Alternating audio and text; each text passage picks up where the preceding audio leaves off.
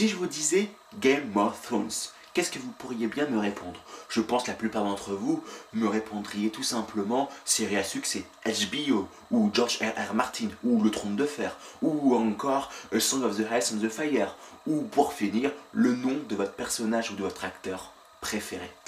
Mais moi, non, bien entendu, je répondrai tout simplement philosopher. Effectivement, aujourd'hui, on va philosopher avec Game of Thrones et bienvenue pour ce nouvel épisode de la chaîne Le Voyageur de l'Imaginaire. Alors, Philosopher avec Game of Thrones est un livre de vulgarisation philosophique fort différent du dernier livre que je vous ai relaté, à savoir la philo des super-héros. Au fait, il existe deux moyens, en fin de compte, pour écrire un livre de vulgarisation philosophique. Le premier moyen, un peu comme dans la philo des super-héros, c'est simplement, en fin de compte, d'écrire un livre par thématique. C'est-à-dire que bah, chaque chapitre correspondant à une thématique philosophique. Par exemple, la liberté, le libre arbitre, la vérité, le bonheur, la volonté, etc. Sauf que le problème de cette manière d'écrire un livre de vulgarisation philosophique, c'est que au bout d'un moment, bah, on arrive aux limites de, ce qu'on pourrait évoquer. En effet, au bout d'un moment, on aurait épluché toutes les grandes thématiques et il n'y aurait plus grand chose à dire. Ou si on lisait un énième, en fin de compte, bouquin de vulgarisation philosophique, c'est comme si, en fin de compte, qu'on était en train de lire un, des précédents qu'on avait déjà lu. Ce qui fait que l'autre méthode pour écrire des, des, bouquins de vulgarisation philosophique, c'est simplement de faire une sorte de dissertation autour d'un sujet qui peut nous tenir à cœur. Typiquement, Game of Thrones. Et c'est le cas, en fin de compte, de ce bouquin où, de début jusqu'à la fin, l'auteur va faire une sorte de dissertation autour de cette série et va en fin de compte saupoudrer sa dissertation avec en fin de compte des notions philosophiques euh, qui est fort intéressante, je dois l'avouer bien entendu puisque c'est quand même le but en fin de compte de ce bouquin. Bien entendu c'est parler de cette série, phénomène qu'on adore ou pas mais que je pense que si vous lisez ce petit bouquin c'est que vous adorez cette série phénomène et tout en ajoutant une pincée de sel de philosophie. C'est-à-dire qu'entre Tocqueville, entre Jung, Freud, Hegel, Kant et j'en passe des meilleurs, on va en fin de compte se plonger dans le monde de Game of Thrones avec un regard philosophique. Bref, ce livre, philosophé avec Game of Thrones, me fait envie, ou en fin de compte je jalouse l'auteur.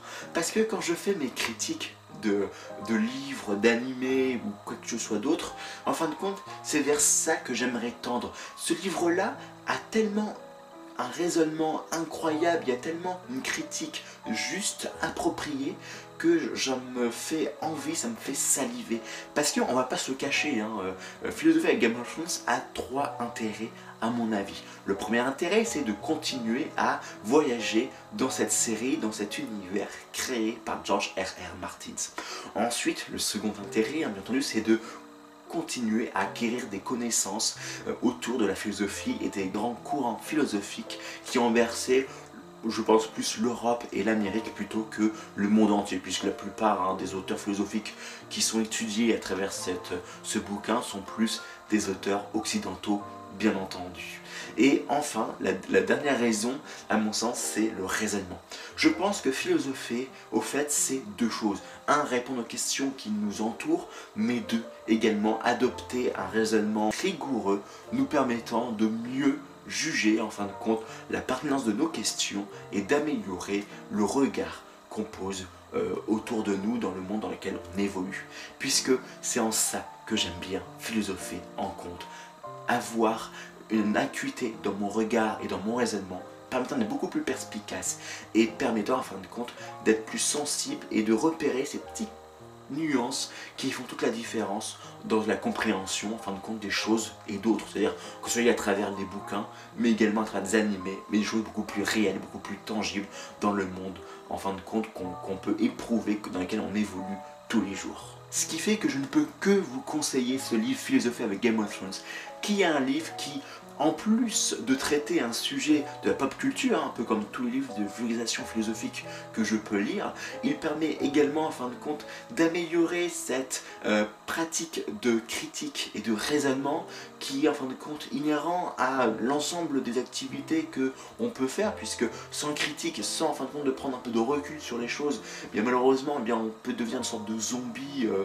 de néo-zombie euh, faisant en fin de compte seulement ce qu'on nous demande de faire sans émettre de jugement, qui est un petit peu bête puisque un être humain doit, je pense, être capable de critiquer tout ce qui l'entoure et notamment les ordres ou les choses qui se passent autour de lui, et enfin, en fin de compte, d'apprendre des notions philosophiques fort intéressantes.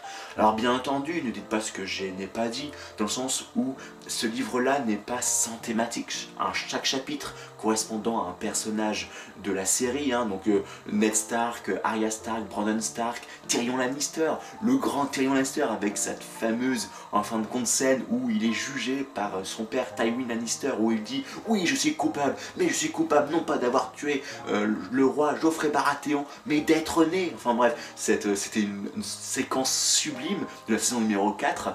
Et euh, également donc Cersei Lannister, Jaime Lannister, Daenerys Targaryen et enfin Jon Snow.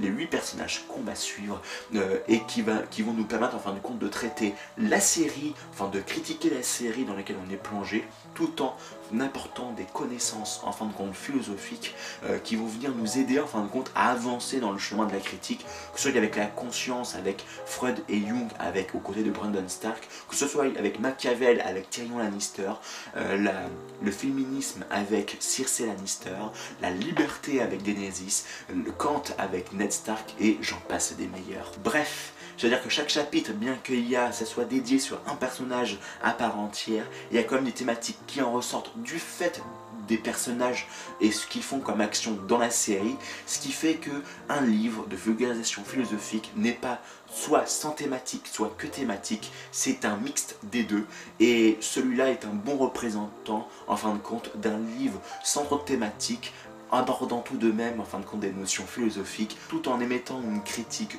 pertinente, judicieuse autour des personnages que nous suivons et même plus d'ailleurs. Bref, vous m'avez compris, si vous aimez Game of Thrones, je vous conseille très fortement ce livre philosophé avec Game of Thrones. Et je vous dis à très bientôt pour de nouvelles aventures sur cette chaîne ou ailleurs.